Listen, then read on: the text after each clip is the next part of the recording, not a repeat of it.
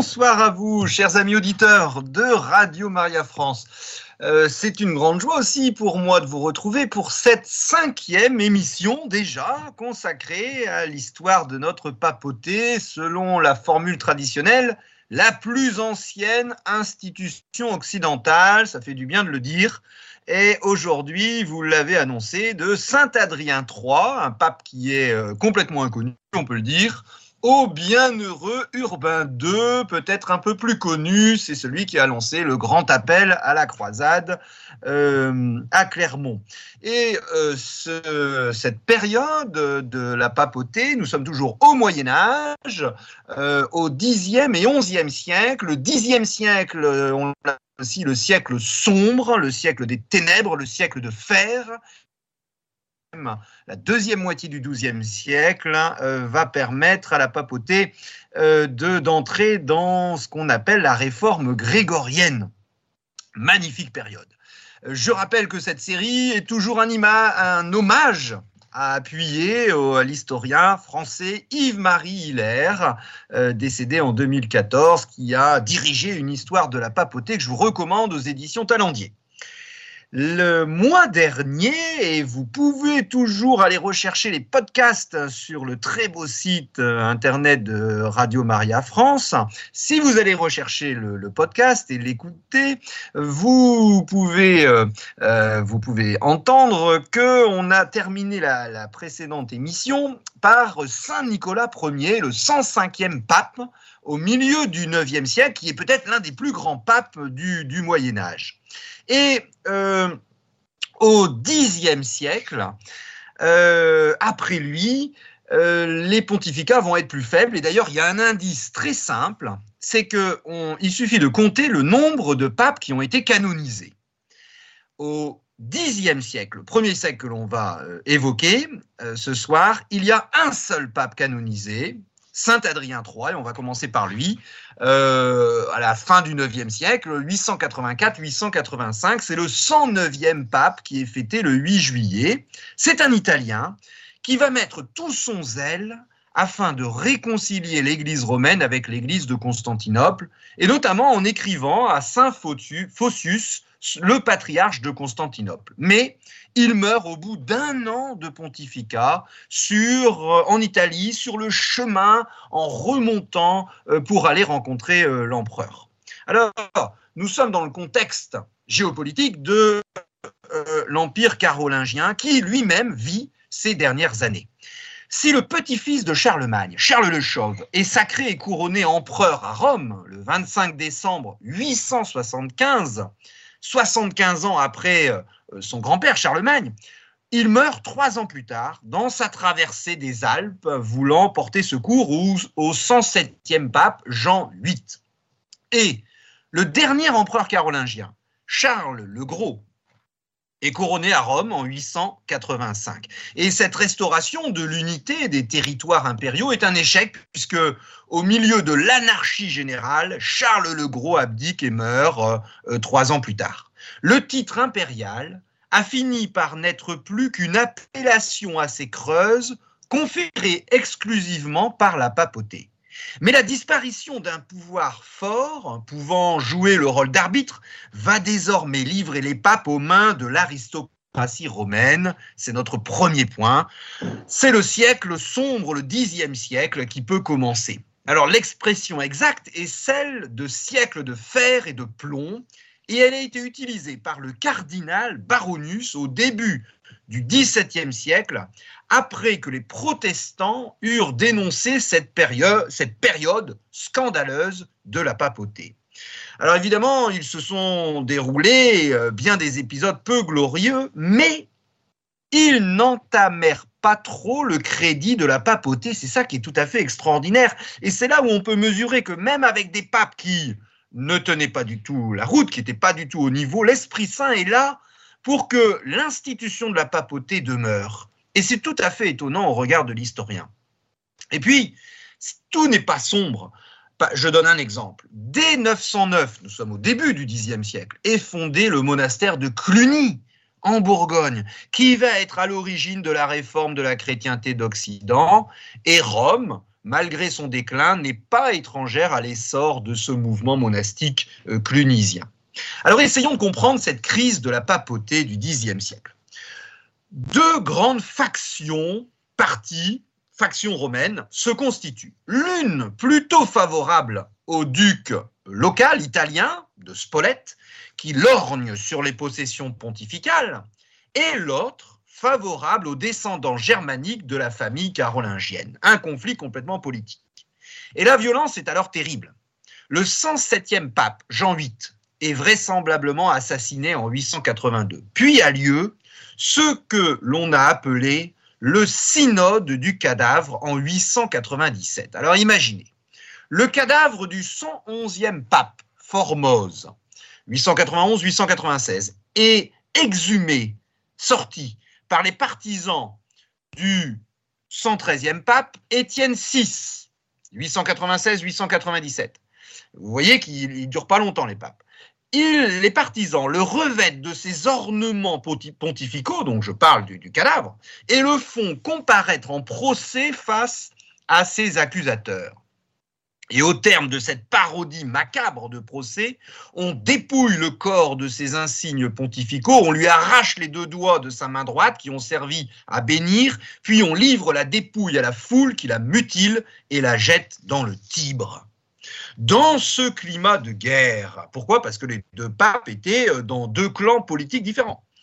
Dans ce climat de guerre, la famille romaine de Théophylacte va dominer toute la première moitié du Xe siècle avec sa femme Théodora, sa fille Marousie, son beau-fils Albéric l'Ancien, premier, et son petit-fils Albéric II le Jeune.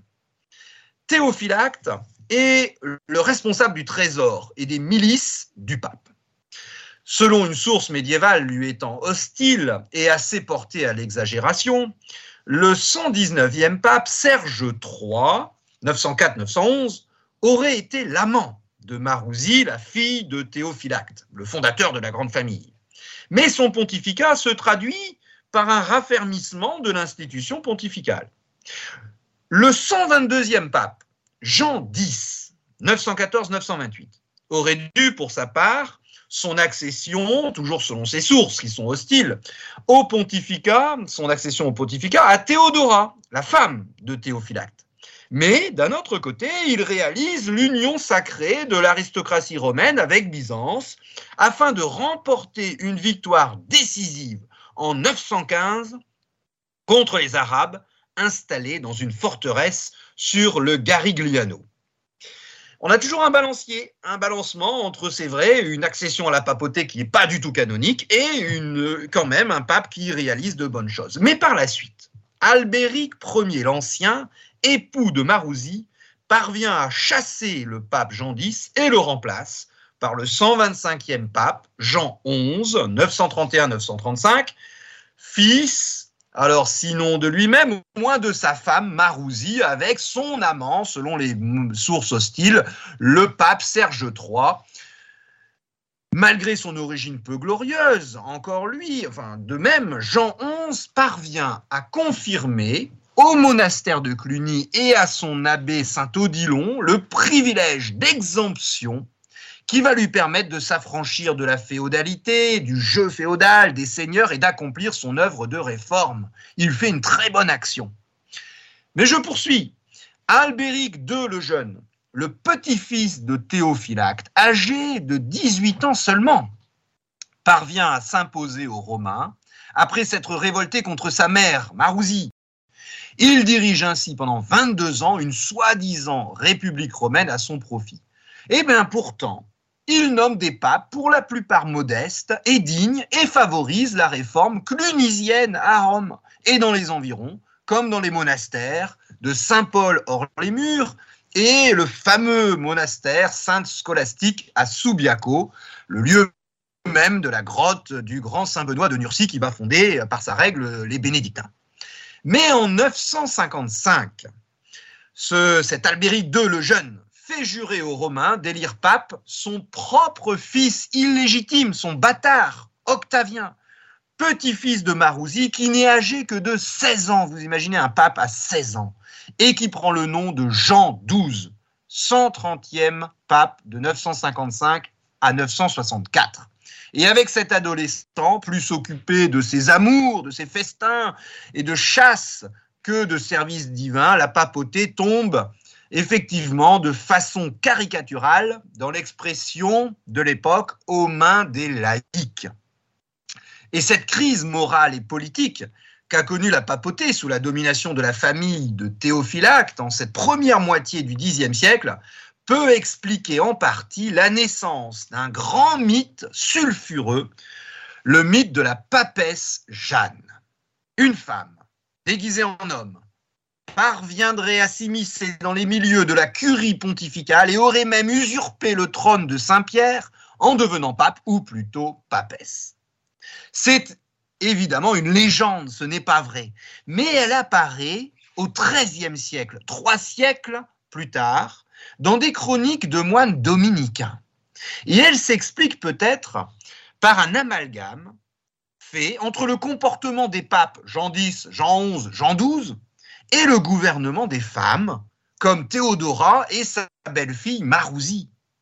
Les multiples invraisemblances attachées à cette légende, parce que là je vous ai fait juste un petit résumé, de la papesse Jeanne, n'ont pas empêché la propagande protestante luthérienne à partir du XVIe siècle, puis la propagande anticléricale des prétendues lumières du XVIIIe siècle, de s'emparer de cette histoire afin de mieux dénoncer la, j'ouvre les guillemets, la prostituée de pourpre qui se cacherait dans l'église romaine. Et ce mythe de la papesse Jeanne est également véhiculé au départ au sein de notre église catholique car il répond à l'image des fêtes carnavalesques, à un rituel d'inversion des valeurs. Et ceci témoigne à contrario de la pérennité de l'institution pontificale qui euh, n'a pas tremblé face à toutes ces légendes incroyables. Et cette période des scandales, notamment de Marouzi et de son petit-fils, le pape Jean XII, euh, souvent qualifié d'antéchrist siégeant dans le temple de Dieu, c'est l'adolescent là, a été qualifié par les anciens historiens allemands du XIXe siècle comme la période de gouvernement des courtisanes Rome. Et évidemment, cette appellation est hostile à notre papauté. D'ailleurs, c'est le plus scandaleux de ces papes, Jean XII, qui va faire appel au nouveau roi d'Allemagne, Othon Ier, contre le roi d'Italie, et qui le couronne empereur le 2 février 962, ouvrant une nouvelle période dans l'histoire de la papauté, après cette période très difficile de domination des familles romaines, à partir du 2 février 962 s'ouvre une période de domination, cette fois-ci germanique, pour la papauté. Alors, chers amis auditeurs de Radio Maria France, la Rome, dans laquelle le nouvel empereur Othon pénètre en 962, n'est pas ce champ de ruines que l'on a coutume d'imaginer. Certes, nombre de monuments antiques sont devenus des forteresses habitées, nous sommes au Moyen Âge, parfois même aux mains de grandes familles romaines. Néanmoins, la période carolingienne et ottonienne a été l'objet d'un essor urbain réel, comme par exemple sur les rives du Tibre dans le quartier du Vélabre ou du Trastevere, autour du monastère euh, des saints comme et Damien, euh, San Cosimato on assiste aussi à un certain renouveau architectural avec de nouvelles constructions ou la restauration des anciens aqueducs romains, par exemple, pour ramener l'eau.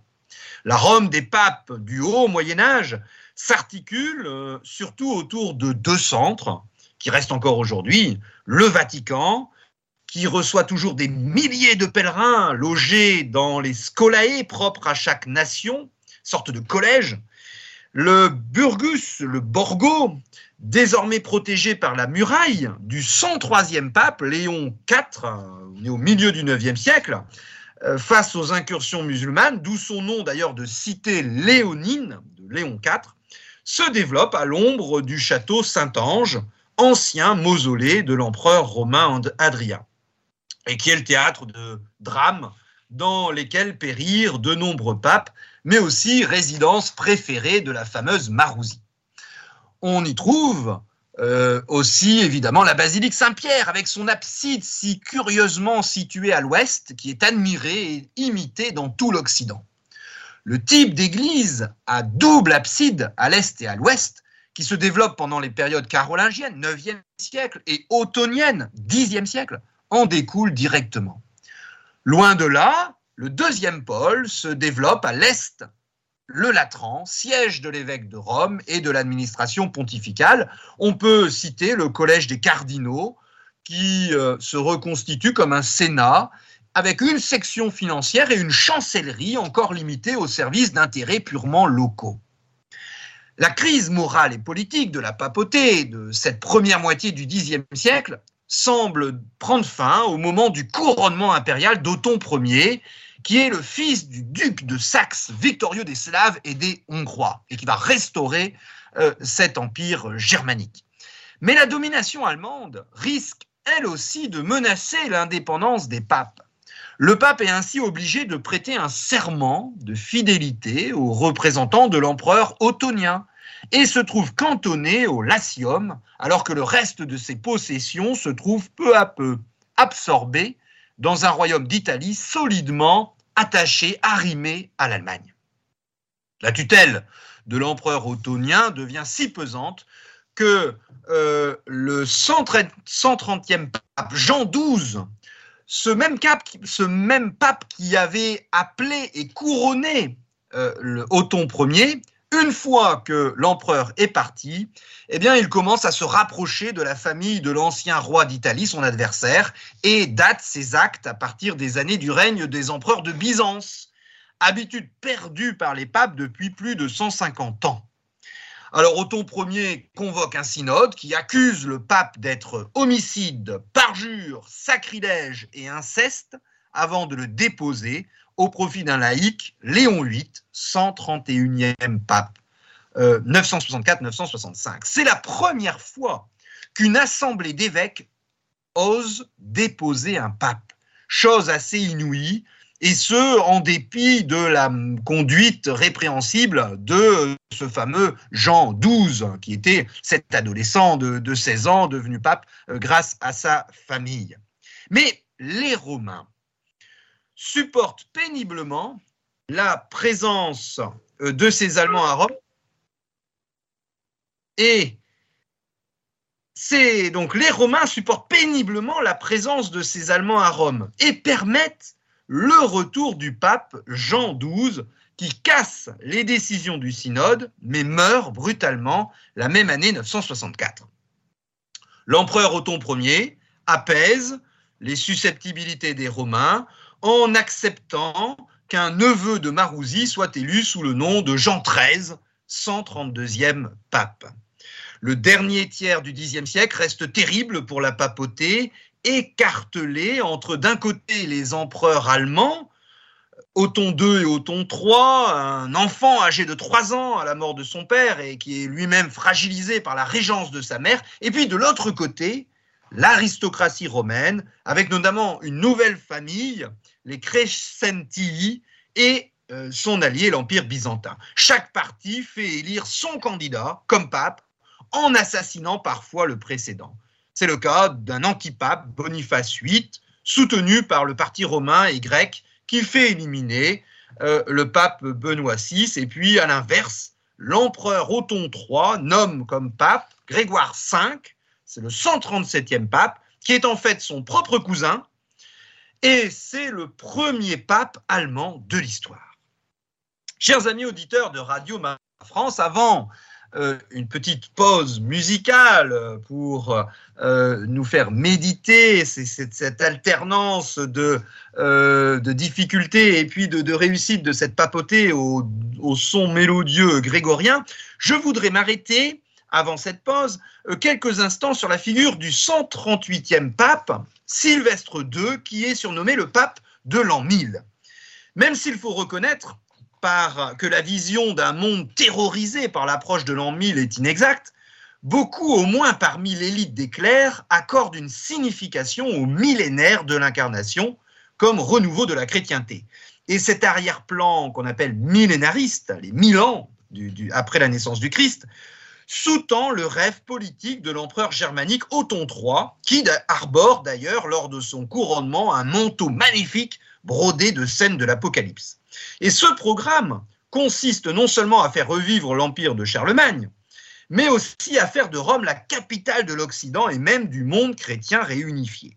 Et le jeune prince, Othon III, a la chance de trouver à ses côtés la personne la plus capable d'assumer ce rêve à la tête de la papauté, c'est Gerbert d'Aurillac, qui prend le nom significatif de Sylvestre II.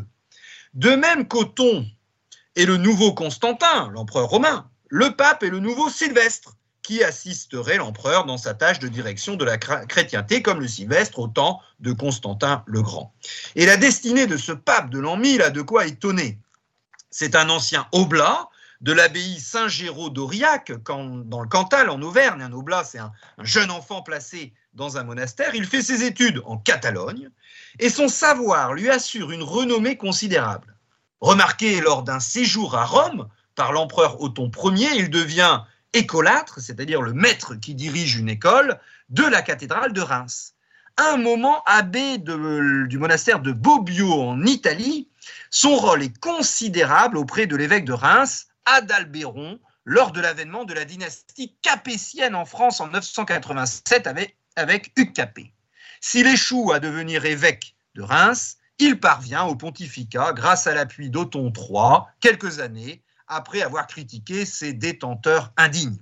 On comprend qu'une telle ascension ait suscité des légendes les plus invraisemblables et les plus tenaces du Moyen Âge, jusqu'au XIXe siècle, avec les écrivains Michelet et Victor Hugo au XIXe, qui l'ont accusé euh, de pacte avec le diable, ce qui est complètement faux. Il était simplement la créature de l'empereur germanique, et d'ailleurs, il va fuir avec lui lors d'une énième révolte de la population romaine et mourir peu de temps après. Chers amis auditeurs de Radio Maria France, nous nous retrouvons pour euh, aborder notre deuxième partie de cette euh, histoire de la papauté au Xe et XIe siècle. Et après avoir vu le Xe siècle, euh, nous sommes dans la première moitié du XIe siècle où là, eh bien, aucune personnalité n'émerge les papes sont issus de l'aristocratie romaine, mais tout aussi dépendants de l'empire restauré germanique. Mais il serait précipité de conclure à un abaissement du prestige de Rome. C'est ça qui est tout à fait étonnant et on voit l'Esprit Saint à l'œuvre. Depuis le IXe siècle et l'époque carolingienne, tout un courant intellectuel exalte le pouvoir de Saint-Pierre. Citons l'abbé Saint-Abon de Fleury, qui est mort en 1004, fêté le 13 novembre. Euh, Fleury, aujourd'hui, c'est le monastère Saint-Benoît-sur-Loire, près d'Orléans. Et évidemment, le monastère de Cluny. Mais avant le milieu du XIe siècle, l'esprit de réforme émane de monastères tels que, je l'ai dit, Cluny, mais aussi Gorze en Moselle, Saint-Vanne de Verdun ou même en Belgique, Stavelot, dans la province de Liège. La papauté se contente d'approuver. Mais tout change sous l'impulsion de l'empereur Henri III, qui reprend en main l'élection pontificale et désigne successivement cinq papes allemands ou lorrains. Et de ce groupe émerge la figure de Brunon, évêque de Toul, qui devient le 150e pape, Saint Léon IX, 1049-1054, que nous devons fêter le 19 avril. Après Saint Adrien III, 109e pape en 884, il a fallu donc attendre plus d'un siècle et demi pour que la papauté bénéficie à nouveau d'un saint pape.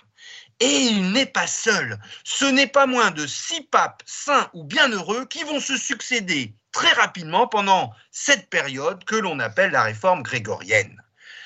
Il s'agit de Saint Léon IX, de Saint Étienne IX, de Saint Grégoire VII, des bienheureux Victor III Urbain II et enfin Saint Calixte II. Euh, on passe du 150e au 160e pape.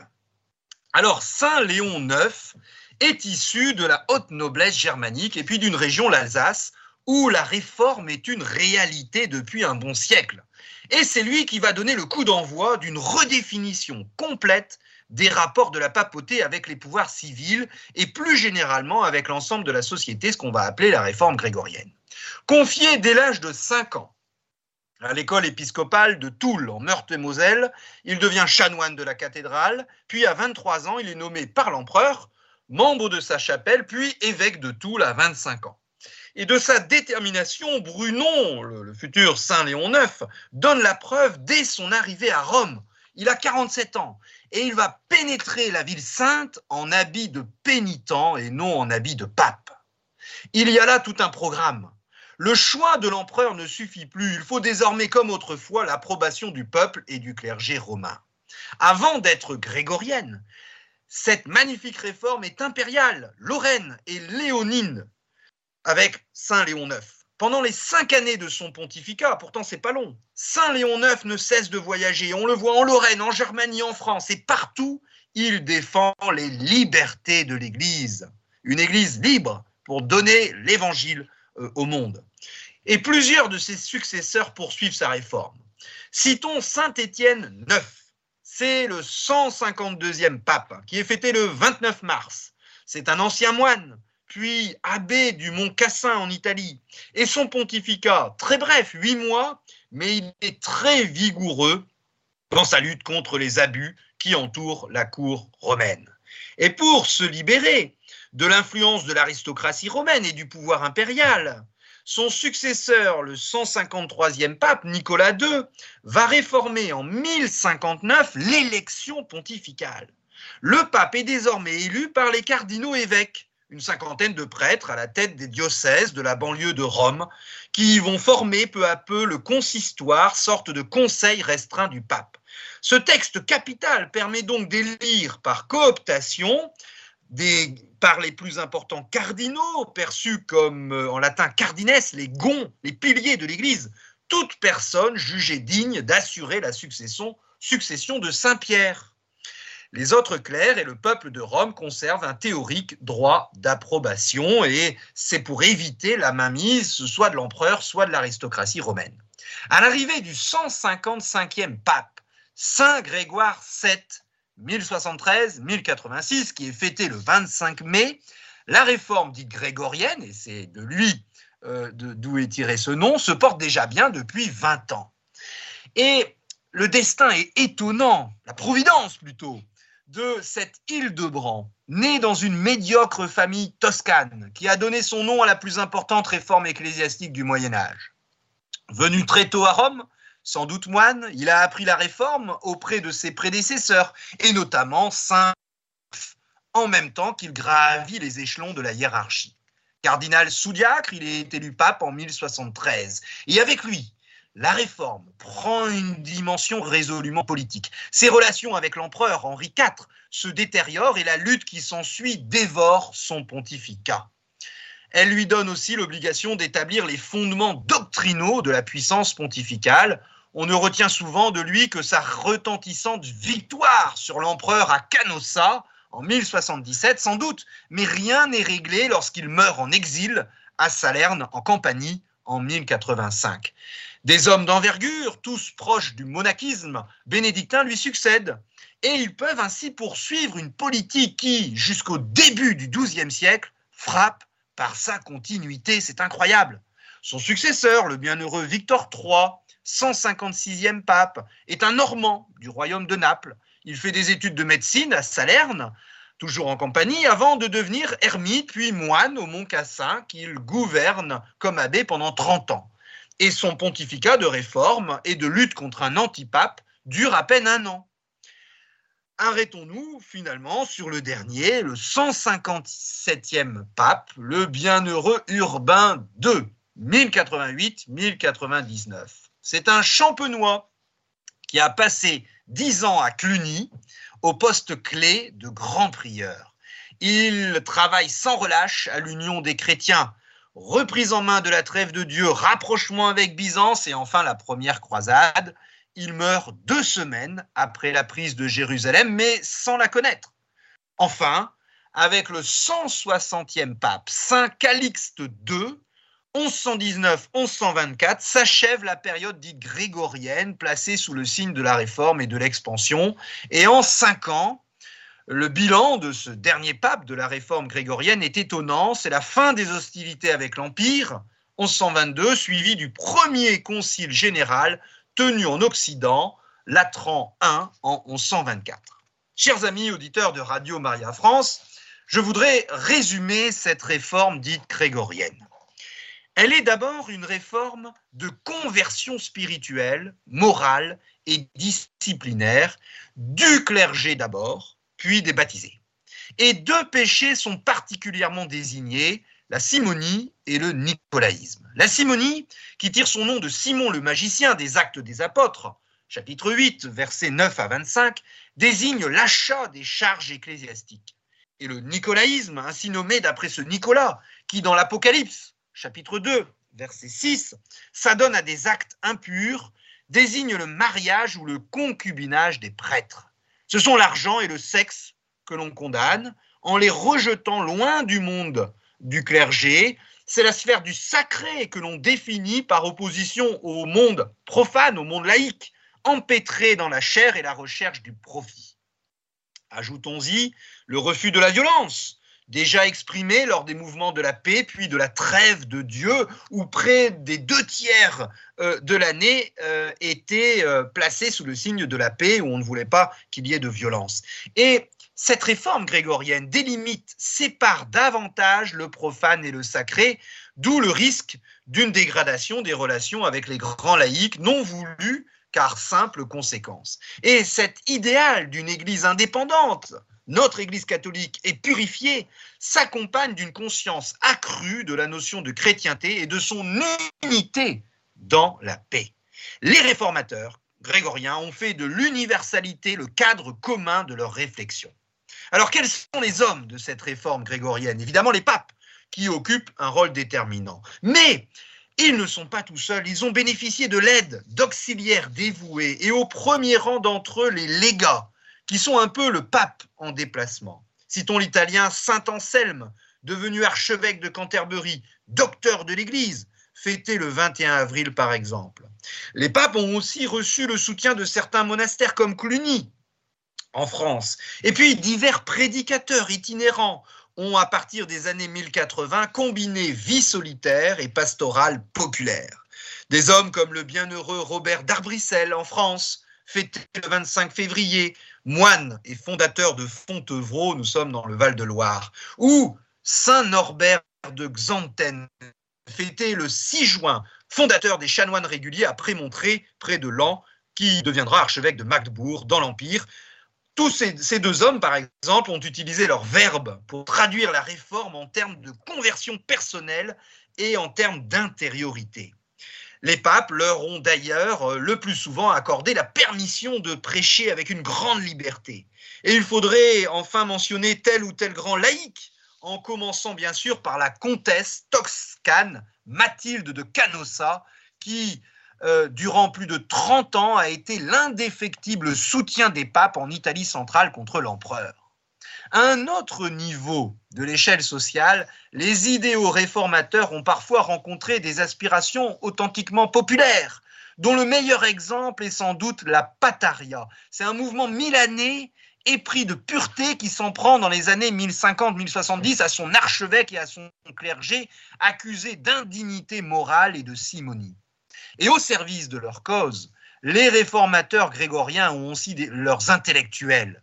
Contre les souillures qui menacent l'ordre du monde, l'écrit est alors une arme des plus efficaces. Et dans le domaine politico-théologique, le texte, à juste titre, le plus célèbre est une courte collection de 27 sentences rédigées par Saint Grégoire VII, les Dictatus Papae. Jamais encore la prétention de l'Église et du pape à diriger les pouvoirs temporels n'a été formulée de façon aussi tranchante. On est dans un contexte compliqué. Et puis, je citerai Saint Pierre d'Amiens, né en 1007, mort en 1072, né au ciel plutôt, docteur de l'Église, que nous pouvons fêter le 21 février, qui est l'auteur d'une œuvre immense. Cet ermite disciple de Saint Romuald, euh, qui va devenir cardinal évêque d'Ostie, est un apôtre de l'héroïsme ascétique et de la mortification. Et il sait en même temps faire preuve d'une indéniable modération. Alors je ne résiste pas au plaisir de vous lire euh, un, petit extrait. C'est Saint Pierre Damien qui parle et qui est un acteur majeur de cette réforme grégorienne et qui est un, pilier de ces papes grégoriens.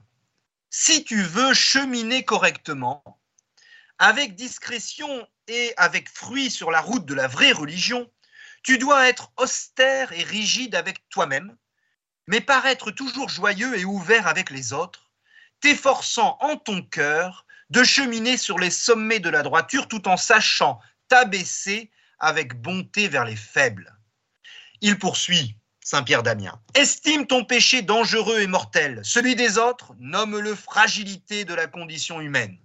La faute que tu estimes chez toi digne d'une correction sévère, pense que chez les autres, elle ne mérite qu'un petit coup de baguette. Ne sois pas plus juste que le juste, crains de commettre le péché, mais n'hésite pas à pardonner aux pécheurs. La vraie justice n'est pas celle qui précipite les âmes des frères dans le piège du désespoir. Il est bien dangereux le feu qui, en brûlant des buissons, menace d'embraser la maison elle-même avec l'ardeur de ses flammes. Non, termine euh, le grand docteur de l'église Saint-Pierre d'Amiens, non, celui qui épluche volontiers les défauts des autres n'évitera pas le péché, car même s'il est mu par le zèle de la justice, tôt ou tard il se laissera aller au dénigrement. Évidemment, si notre vie ne nous paraissait pas si brillante, celle des autres ne nous semblerait pas si laide. Et si, comme il le faudrait, nous étions pour nous des juges sévères, les fautes d'autrui ne trouveraient pas en nous des censeurs aussi rigoureux. Chers amis auditeurs de Radio Maria France, les soutiens à la réforme grégorienne sont donc de, de taille, je viens de l'expliquer, mais les obstacles le sont aussi. Il faut d'une part compter avec une terrible force d'inertie qui peut expliquer qu'à la fin du XIIe siècle, dans l'actuel Pas-de-Calais, il y a encore euh, un prêtre connu, Lambert d'Ardre, qui se reconnaît à la fois un maître laïque, le châtelain local et plusieurs enfants, tout ce qui fait horreur aux réformateurs grégoriens. Et il ne s'agit pas d'un cas isolé. Et la papauté réformatrice rencontre par ailleurs des oppositions beaucoup plus directes notamment le refus des empereurs germaniques de ne plus jouer le rôle qui est le leur depuis euh, Charlemagne. Et depuis le Xe siècle, dans toute la chrétienté, l'Église est inextricablement liée au monde laïque. Les princes contrôlent largement la nomination aux principaux bénéfices, ce qui ne signifie pas nécessairement que les prélats sont indignes. Lors de la cérémonie d'investiture, le prince confie le diocèse au prélat désigné en lui remettant la crosse et puis l'anneau. Et auparavant a eu lieu un geste typique de l'hommage féodal avec les, mains posées l'une sur l'autre. Et cette situation est associée dans l'Empire, depuis les Ottoniens, à un véritable système de gouvernement. Les évêques constituent alors un des principaux soutiens du pouvoir qui s'appuie sur eux face à une aristocratie souvent moins docile. Alors les évêques se trouvent du coup à la tête de très importantes seigneuries, ce qui implique qu'il est vital pour l'empereur de les contrôler Or, il apparaît bien vite que les papes réformateurs grégoriens ne tolèrent plus un tel brassage du spirituel et du temporel. C'est ce qu'on a appelé la lutte pour ces investitures qui va durer deux générations et d'ailleurs euh, qui va provoquer de grandes violences. On peut parler, on peut penser à Saint Grégoire VII jusqu'au concordat de Worms. Chers amis auditeurs de Radio Maria France, euh, il faudrait, pour cette période du Xe au XIe siècle, également mentionner dans cette histoire de la papauté le schisme de juillet 1054 avec euh, Byzance. Alors là, je ne vais pas le faire, parce que j'ai absolument pas le temps. Euh, et puis, il faudrait évoquer les croisades. Mais là, je vous donne rendez-vous, chers amis auditeurs de Radio Maria, sur le site internet de Radio Maria France, dans le programme Archives dans l'histoire de l'Église de 2019 et de 2020, vous avez deux émissions entières sur le schisme de 1054 et quatre émissions sur les croisades, des émissions de 30 à 40 euh, minutes, donc je vous les recommande chaudement.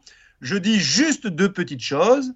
D'un point de vue strictement juridique, les excommunications réciproques du patriarche byzantin Michel Cérulaire et des envoyés romains n'ont aucune validité car le pape Saint Léon IX était mort trois mois plus tôt. Et ce sont les croisades, et notamment la quatrième croisade en au début du XIIIe siècle, avec le pillage de Constantinople par certains croisés qui ont produit une véritable rupture beaucoup plus importante que le schisme de juillet 1054. Et enfin, la première croisade, juste un petit mot, ce fameux appel du pape, du bienheureux pape Urbain II, à Clermont, un jour de novembre 1095, rarement une prédication, un sermon a été aussi efficace. Rarement la papauté s'est trouvée si proche des masses populaires et des élites, en un mot du peuple chrétien. Travaillé depuis longtemps par l'idéal pénitentiel du pèlerinage à Jérusalem, image et antichambre de la Jérusalem céleste, le peuple chrétien s'élance afin d'affirmer son unité. Clé de voûte indiscutée de cet élan, la papauté, notre papauté, cueille les fruits d'un demi-siècle de réforme grégorienne. Il lui reste à gérer son immense prestige et sa puissance grandissante à partir du XIIe siècle. Franck Bétouard, un grand merci pour votre histoire de la papauté. En effet, hein, vous êtes intervenu sur les ondes de Radio Maria France et tout ceci est à découvrir pour s'enrichir encore plus sur notre site internet et dans nos archives de podcasts. Et comment vous remercier de faire découvrir Saint-Pierre d'Amiens, qui, vous le disiez, est un docteur de l'Église, mais dites-nous, est-ce toujours aussi beau et aussi profond, Saint-Pierre Oui, oui, oui, tout à fait. Tout à fait. Il, faut, il faut absolument le lire. Euh, et il a, il a une œuvre, une œuvre absolument incroyable. C'est à redécouvrir, il n'est pas assez connu. C'est pour ça que nous le disons. Merci, Franck Bétoir. Chers auditeurs, c'était notre émission Histoire de la papauté avec Franck Bétoir. Vous pouvez réécouter cette émission podcast sur notre site internet radiomaria.fr.